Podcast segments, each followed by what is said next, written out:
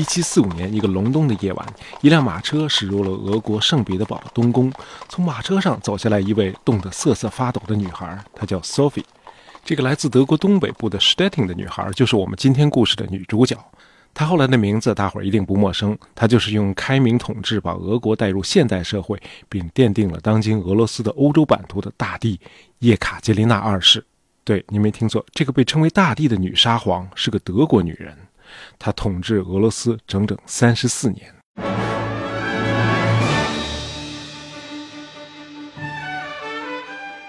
咱们先说说 Sophie 的家乡 Stettin，呃，这个地名和中国历史还真有点关系。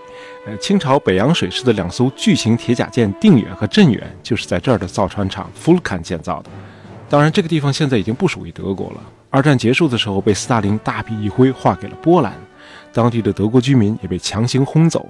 这个地方现在叫石切青。哦，想起来了吧？如果你感兴趣，可以去欧洲旅游的时候找机会去看看。好，咱们言归正传。呃，Sophie 是普鲁士一个叫 Anhalt-Zerbst 小公国的公主。呃，Stettin 呢就是在这个小公国，她的父亲是大公，同时呢还统帅着当地的普鲁士军队，因此呢很少有机会回家。他母亲呢又常住在巴黎。那小 Sophie 身为公主，虽然衣食无忧，但是很少有人过问她的教育。英语有个词叫 self-made man。指一个人自我塑造成才。那么从这个意义上说呢，这个 Sophie 算是一位 self-made lady。这个普鲁士国王弗里德里希二世第一次见到小 Sophie 的时候，就被她的文学修养和机智的谈吐给惊着了。这么个有知识、内涵、底蕴的孩子，不能就这么被遗忘在一个偏远的小公国里啊！得嘞，为普俄两国的友好关系尽点绵薄之力吧。中国不是有昭君出塞吗？咱们来个 Sophie 出塞吧。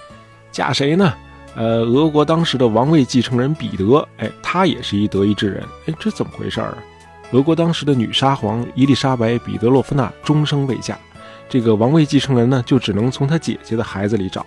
她姐姐呢，嫁到了德意志北部的 Holstein 公国，那么彼得呢，就出生在 Holstein，呃，以至于到俄罗斯去当太子的时候，这彼得连俄语都不会说。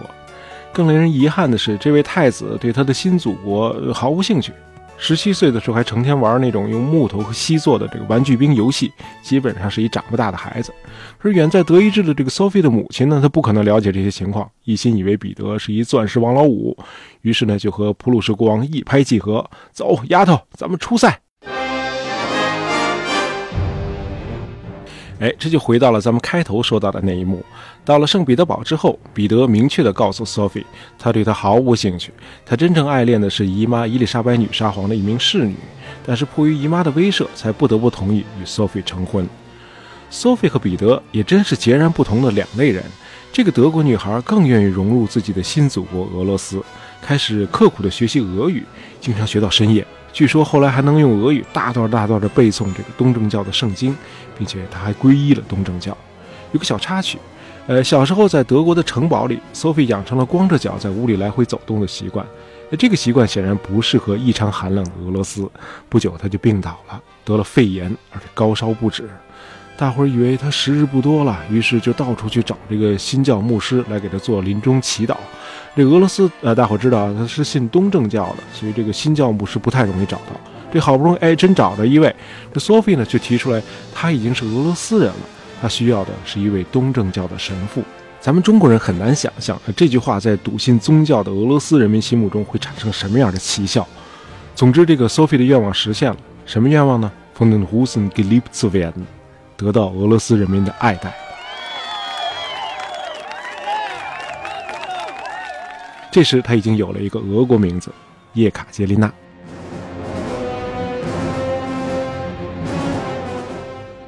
虽然得到俄罗斯人民的爱戴，但她始终没有得到丈夫的爱。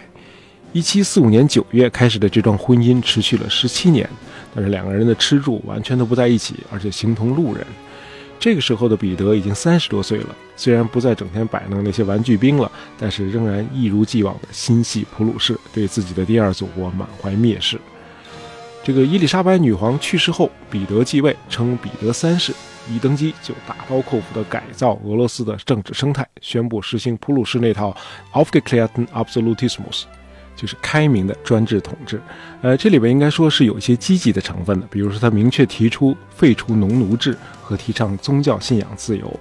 呃，遗憾的是，彼得三世的这个改革呢，很像一百多年后的中国的戊戌变法，太疾风暴雨了，结果必然遭到既得利益集团的反弹。你提出废除农奴制，这贵族肯定不干了。啊，你要搞这个宗教信仰自由，这个东正教教会肯定跟你急。于是，这个贵族和教会就联起手来，决定推翻彼得，扶上一位新沙皇。这个时候，人们自然就把目光转向了叶卡捷琳娜。这个一七六二年七月九日，禁卫军发动政变，不到十二个小时，叶卡捷琳娜就戴上了皇冠，成为这个国土面积最大的国家的新君主。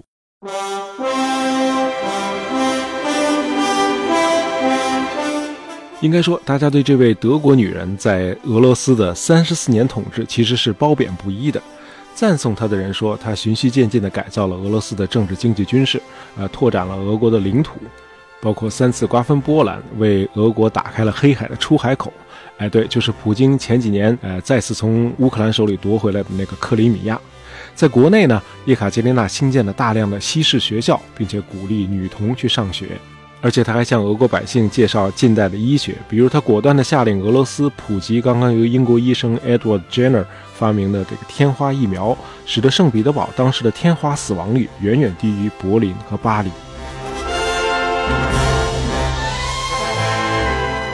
俄罗斯历史上只有两位沙皇被誉为大帝，彼得大帝创建了圣彼得堡，而叶卡捷琳娜大帝则是把这座伟大的城市雕琢得多姿多彩和雍容华贵。因为这位来自德意志的女沙皇坚信 “Kunst the best Natur”，艺术可以提升自然。很遗憾，大爷不懂俄语。这个叶卡捷琳娜的另一句名言，我就只能引用传记作家 Virginia Rounding 的转述了。这句话是：“Human beings can become better creatures if their environment and education are improved.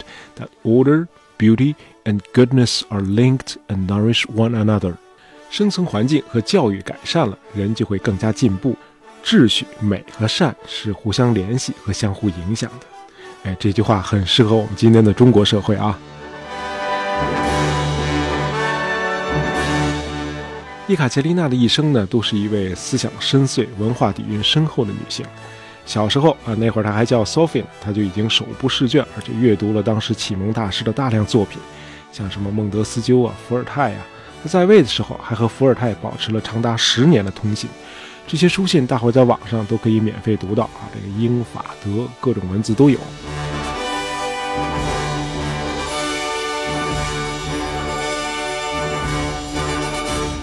好，我们来看看这位深受启蒙思想熏陶的女皇不太光鲜的一面。应该说，她能执政长达三十四年，更多的还是得依靠这个贵族阶层的支持。因此呢，这个农奴制再落后，她也不能碰。事实上，在他统治期间，这个俄罗斯农奴的社会地位更接近于奴隶，而不是更接近于农民。最终呢，就引发了这个1773年的布加乔夫起义。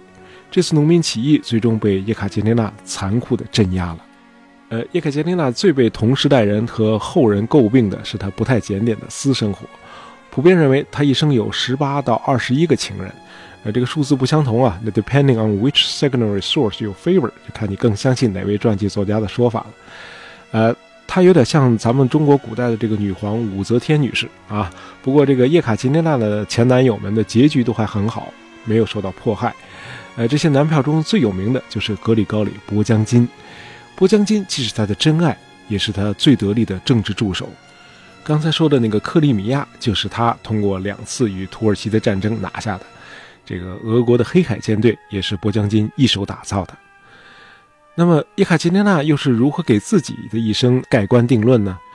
她可不像咱们的武则天这么低调哈，留个无字碑，这一生功过留待后人评说。这小叶同志还真给自己写了个墓志铭啊，他是用第三人称写的：“Sie war nachsichtig, machte sich das Leben nicht schwer, war von heiterem Naturell, hatte eine republikanische Seele und ein gutes Herz。”翻译过来就是他一生谨慎，追求幸福，性格开朗，有一个共和的灵魂和一颗善良的心。好，关于俄国女皇叶卡捷琳娜二世，咱们今天就聊到这里。这里是大爷杂货铺。如果你想第一时间听到下一期的节目，那么点击一下订阅就好了。感谢您的收听，咱们下期再见。